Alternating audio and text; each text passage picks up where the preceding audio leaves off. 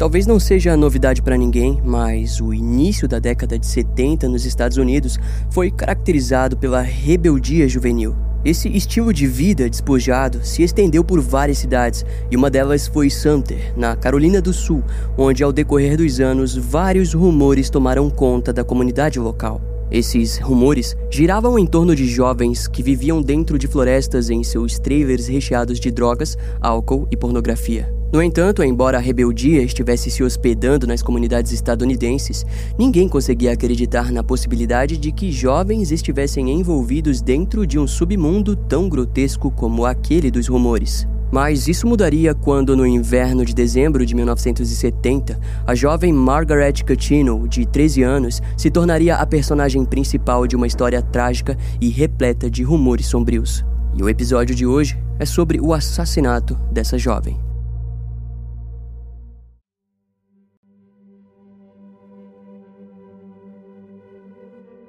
Margaret possuía cabelos castanhos da altura de seus ombros e era dita como o reflexo de um anjo. Seu pai, James Cutino, era membro da legislatura estadual e adorado pela comunidade. A família vivia em uma casa na Manson Croft Drive, em Sumter.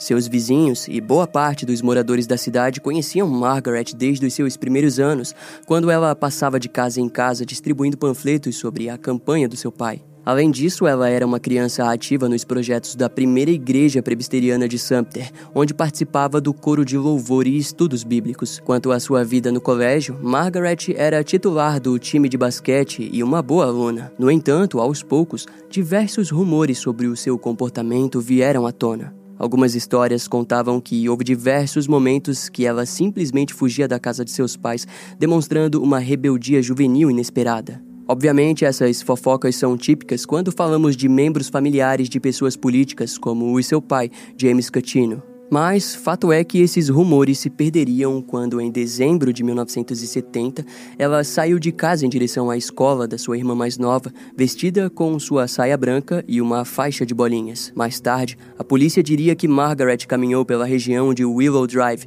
e foi vista pela última vez próxima de um prédio em construção ao lado da escola da sua irmã. Quase três horas após a garotinha sair de casa, a sua mãe começou a ficar preocupada com o seu paradeiro. A mulher logo entrou em contato com a polícia, que não demorou menos de 10 minutos para responder o chamado. Além disso, poucos minutos após a ligação, todos os ouvintes da rádio local ficaram sabendo do desaparecimento de Margaret. Em algumas horas, o departamento de polícia de Sumter realizou uma grande operação de busca pela jovem. Diversas testemunhas seguiram para contar que a viram no banco de trás de um veículo desconhecido. De acordo com o relato de um adolescente, o motorista possuía cabelos escuros e usava óculos e provavelmente tinha na faixa de 30 a 35 anos. Alguns relatos afirmaram que ao lado do sujeito estava uma mulher mais velha com um rosto tampado. O mesmo adolescente disse ter acenado para a garotinha, mas ela não retribuiu. Na manhã seguinte às buscas, um grande número de voluntários se apresentaram para aumentar a área já percorrida pela polícia. Contudo, nenhum vestígio do seu paradeiro foi encontrado. No terceiro dia de buscas, as orações se iniciaram na igreja e as florestas foram exploradas em uma grande área de 6 quilômetros. Ao anoitecer daquele dia, uma grande corrente de oração foi feita pela rádio local. Toda a cidade de Sumter estava devastada. O chefe de polícia, Leslie Griffin, anunciou que não haviam evidências de um crime, mas sentia que não podia descartar o possível sequestro. Nesse meio tempo, uma jovem balconista da vila vizinha de Horatio, Carrie Lenore, surgiu na delegacia local com uma história curiosa. De acordo com Carrie, antes de descobrir sobre o desaparecimento, ela alegou estar saindo do armazém geral em que trabalhava quando viu um carro que ela descreveu da cor amarelo acastanhado. Ao se aproximar do veículo, ela viu dois meninos e uma menina adolescente. Na época, o armazém em que trabalhava era administrado por Carrie e seu marido, mas ele ficava em um local afastado e de raro acesso. Embora não fosse incomum ver pessoas no local, ela achou estranho a presença do trio. E mais tarde, Carrie veria novamente aqueles dois jovens, mas quanto à garota, ela jamais veria. A mulher afirmou que só procurou a delegacia depois que o seu marido a entregou um jornal que noticiava o desaparecimento de Margaret Cutino, cuja aparência era idêntica à jovem adolescente que havia visto ao lado dos garotos. Os investigadores Hugh Mathis e Tommy Mins foram até a vila de Horatio para conversarem com Carrie, mas apenas anotaram a sua história e seguiram em frente. Na época, Carrie acreditou ter dado a pista-chave para a resolução do caso. Contudo, nos próximos anos, o seu relato se perderia dentro de uma lista de mais de mil testemunhas. Porém, antes disso acontecer, ainda nos primeiros dias do desaparecimento, as pessoas começaram a se questionar se o paradeiro de Margaret não poderia estar envolvido dentro do submundo juvenil de Sumter. Foi assim quando, no fim de dezembro, 12 dias após o seu desaparecimento, dois jovens oficiais da base militar aérea de Shaw estavam andando de moto em uma área florestal quando encontraram um corpo coberto por galhos e folhas. De início, eles não conectaram os fatos, mas quando viram uma faixa de bolinhas, imediatamente eles lembraram dos detalhes dados pela polícia de Sumter. Diversos departamentos chegaram no local ao mesmo tempo. O xerife, Bird Pernell, ficou visivelmente abalado com o desfecho do caso. Ao lado dele estava o seu sobrinho e também o legista Howard Pernell, que reagiu da mesma forma. Naquela época, as autoridades da Carolina do Sul não estavam acostumadas a verem vítimas com aquele perfil. Seus maiores índices de prisões eram de homens armados acusados de assassinatos cometidos por puro luxo ou, na maioria dos casos, por vingança e roubos fracassados. Mas lá estavam eles, olhando para uma vítima de 13 anos de idade. A saia branca da criança estava levantada acima dos seus quadris e a presença de sangue era visível. O xerife, sabendo de quem Margaret era filha, rapidamente acelerou as investigações. Três patologistas da Universidade Médica da Carolina do Sul foram enviados até Charleston, onde analisaram o corpo. No relatório, eles descreveram que a causa da morte era derivada de um espancamento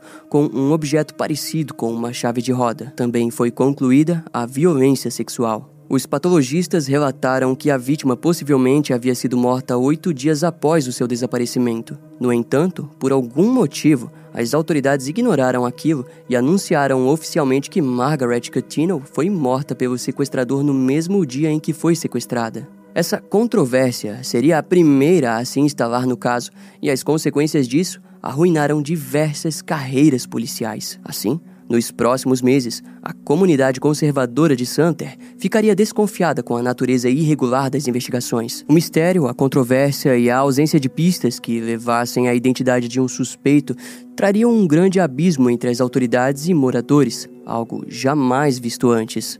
Embora o desfecho do caso fosse algum dia resolvido, antes disso acontecer, os dias em Santer seriam angustiantes para toda a família Catino, bem como também para todos que um dia conheceram a jovem Margaret.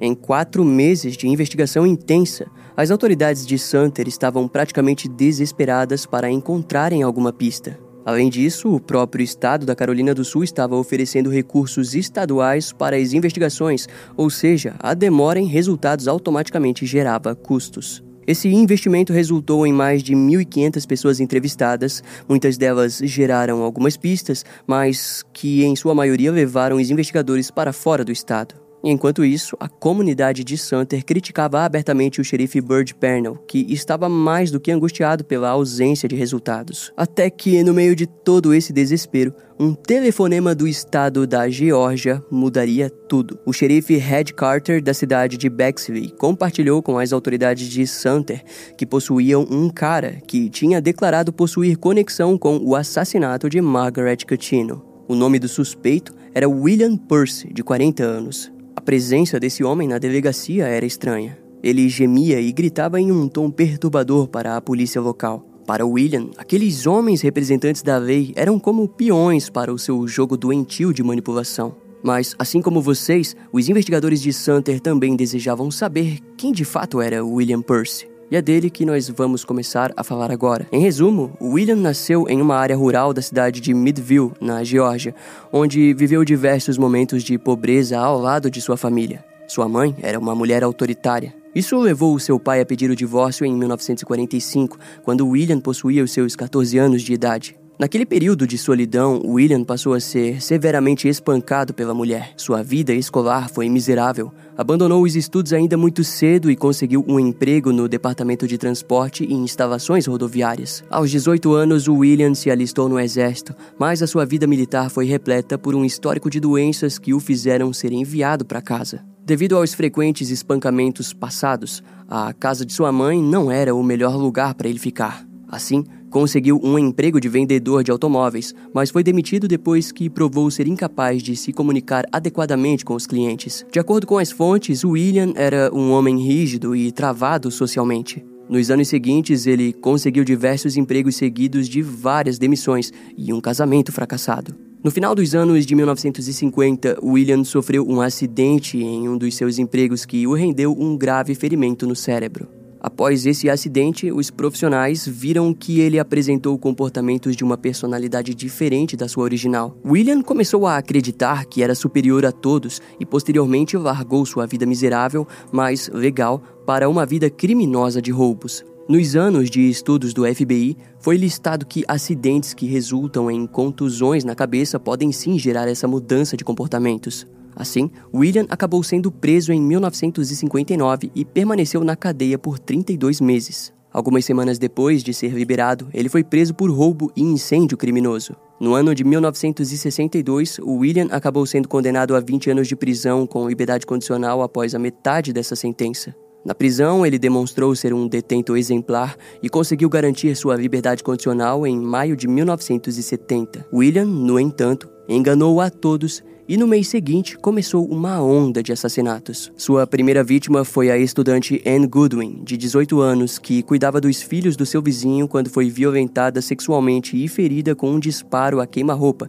que levou à sua morte no hospital. Antes de fugir, William roubou diversos itens de valor da residência. Seu segundo crime ocorreria somente em 20 de dezembro de 1970, vários meses depois do primeiro. Naquele dia, ele matou a tiros o funcionário de um posto de gasolina chamado Joe Fletcher, de 59 anos, morador da cidade de Vidalia, na Geórgia. Na segunda semana de janeiro de 1971, William assaltou uma loja na cidade de Sopperton, onde matou a administradora do local, Lacey Tigpen, de 51 anos. Curiosamente, o seu padrão mudou quando, dez dias depois, ele sequestrou uma moradora da pequena cidade de Hazlehurst, na Geórgia. A mulher se chamava Ellen Wilcox, de 32 anos, e seu corpo foi encontrado alguns dias depois em um bosque próximo da cidade. Ela foi violentada sexualmente e morta a tiros. William enterrou o seu corpo em uma cova muito rasa que foi rapidamente descoberta, indicando um comportamento impulsivo e desorganizado. Poucos dias depois, ele assaltou uma loja na cidade de Bexley,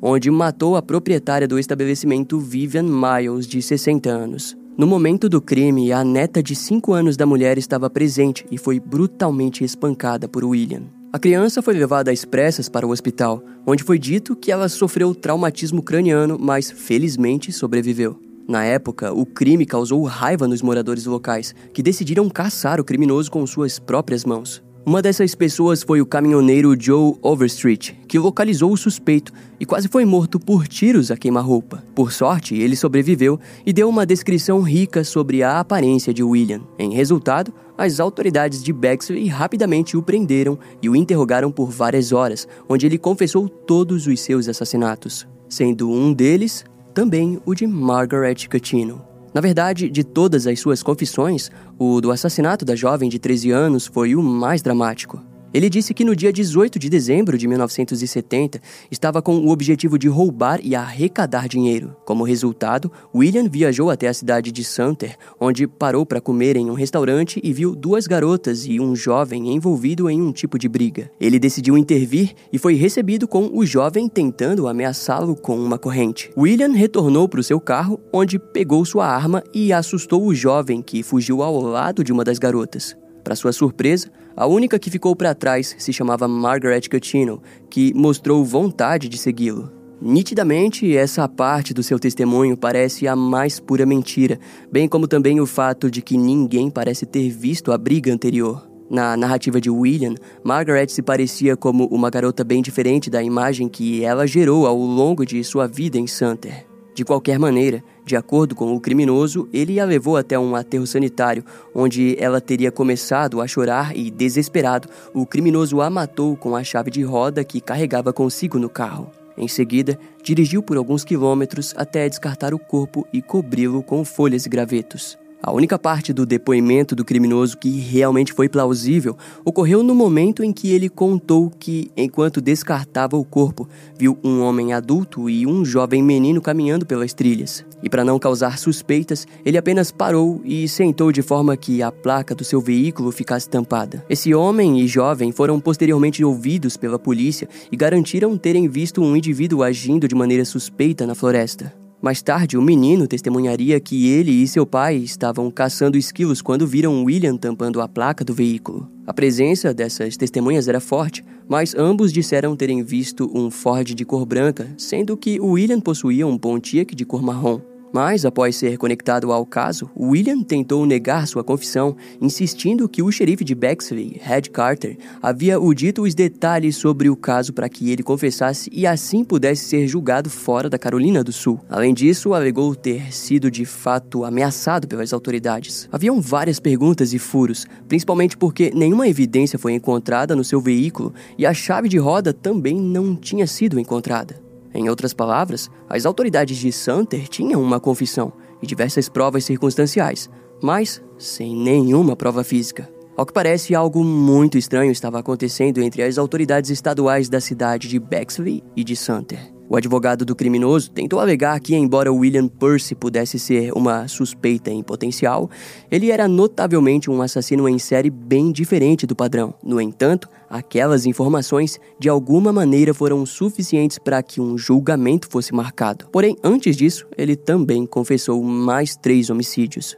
o de Kate Joe Anderson, de 17 anos, que teve o seu corpo com sinais de estrangulamento encontrado em fevereiro de 1971, seguida do assassinato de Virginia Carol Mans, de 20 anos, morta a tiros. E por último, o do funcionário de um posto de gasolina chamado James Sides, de 60 anos, na cidade de Belfort, na Carolina do Norte. A cena desse crime foi brutal, pois o criminoso o matou a machadadas viscerais e fugiu com 970 dólares. Além do mais, vários itens foram encontrados no apartamento de William e em seu veículo que o conectava a todos os crimes pelos quais confessou. Eram evidências de todos os crimes, exceto o de Margaret. Assim, Somos então levados para setembro de 1971, quando William foi acusado pelo assassinato de Vivian Miles. A única testemunha presente foi o caminhoneiro Joe Overstreet, que, com sua declaração, garantiu a sentença de prisão perpétua para o criminoso. No ano seguinte, ele foi enviado para o condado de Jeff Davis, onde foi considerado culpado pelo assassinato de Ellen Wilcox. Em 1973, William finalmente responderia por todos os nove assassinatos ocorridos em diferentes condados da Carolina do Sul, chegando finalmente no julgamento sobre o caso de Margaret Coutinho,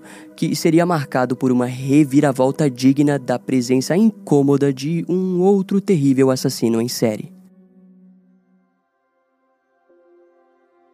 O julgamento foi marcado para o início de março de 1973, mas não em Santer. A defesa conseguiu argumentar que, devido à opinião pública, um julgamento na cidade do crime seria injusto contra William Peirce. Assim, o processo judicial foi transferido para o condado de Williamsburg. No primeiro dia de julgamento, a promotoria focou completamente na confissão do réu.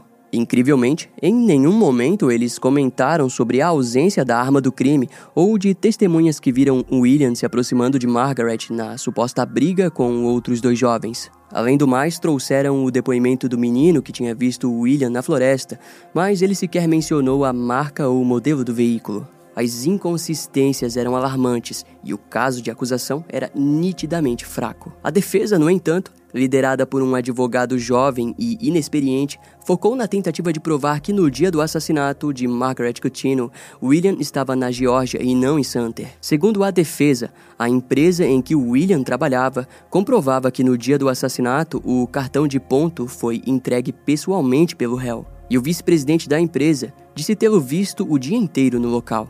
Ou seja, eles estavam argumentando que seria impossível para o acusado viajar mais de 300 quilômetros para assassinar Margaret e depois voltar para a sua rotina comum sem ninguém notar. O advogado também aconselhou a William testemunhar no julgamento, alegando que de fato havia sido forçado a confessar o assassinato e que nunca admitiu o crime. Mas no fim, de qualquer maneira, William Peirce foi considerado culpado de assassinato. A sua sentença foi a prisão perpétua. Sendo assim, ele garantiu a sua nona prisão perpétua. No entanto, William pagaria pelo crime no estado da Geórgia, onde o número de vítimas havia sido maior. Porém, um mês após o julgamento, vários questionamentos vieram à tona. A defesa tentou anular o julgamento após descobrir várias inconsistências por parte da promotoria, alegando que o júri não teve conhecimento da maioria das declarações de testemunhas da própria polícia, como é o caso da testemunha e balconista Carrie Lenore, que sequer foi levada para depor no julgamento. Mas o tribunal e o juiz se recusaram a conceder um novo julgamento.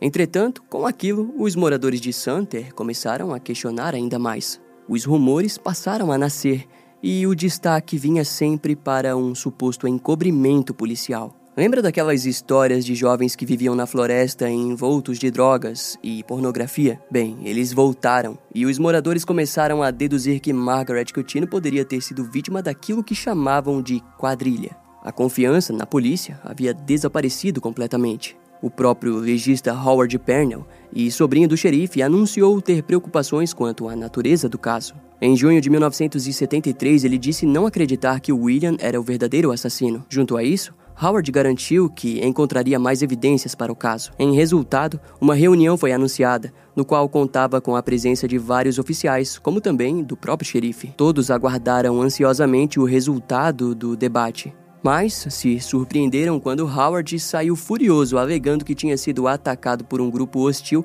e fechado para suas dúvidas. Em contrapartida, o xerife disse que tudo ocorreu bem e que o legista não possuía evidências reais, mas caso algum dia apresentasse alguma coisa, a força policial o ajudaria. Ainda no mesmo ano, Howard abandonou a cidade e a desconfiança dos moradores cresceu rapidamente. Devido à instabilidade na comunidade, o caso foi levado para um grande júri que alegou não ter encontrado nenhuma evidência que o processo da promotoria no julgamento foi incompleto. Quando Howard soube daquilo, ele ficou indignado. Porém, um tempo depois, o caso retornou às manchetes quando o assassino em série condenado, chamado Pee Gaskins, alegou ter sido o verdadeiro assassino de Margaret. O departamento de polícia de Santer ficou perplexo quando descobriu que, na época do desaparecimento da garota, o criminoso estava trabalhando como carpinteiro naquela obra ao lado da escola da irmã de Margaret. Além do mais, naquele ano ele atuava como informante da polícia local. O seu nome chegou a passar pela lista de testemunhas,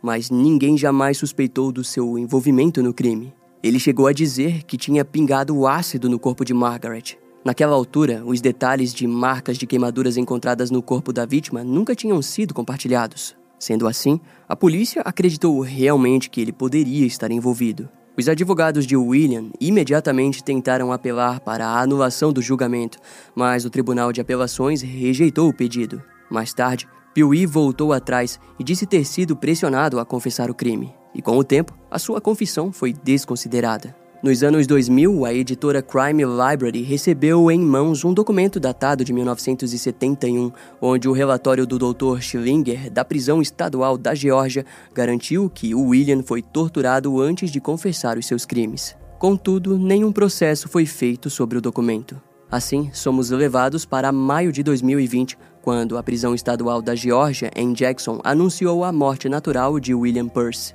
Então, só nos restam os questionamentos. William Percy é inocente de ser o assassino de Margaret? O mesmo também vale para Pee Gaskins. Quem de fato matou Margaret Catino? Existem diversas teorias sobre o possível assassino. Talvez um andarilho, ou quem sabe outro assassino em série que atue pelas autoestradas ao longo dos Estados Unidos. Há quem diga que foi um dos militares da base próxima do local da cena do crime. E para quem não acredita na culpa de William Percy, a verdadeira resposta permanecerá um mistério.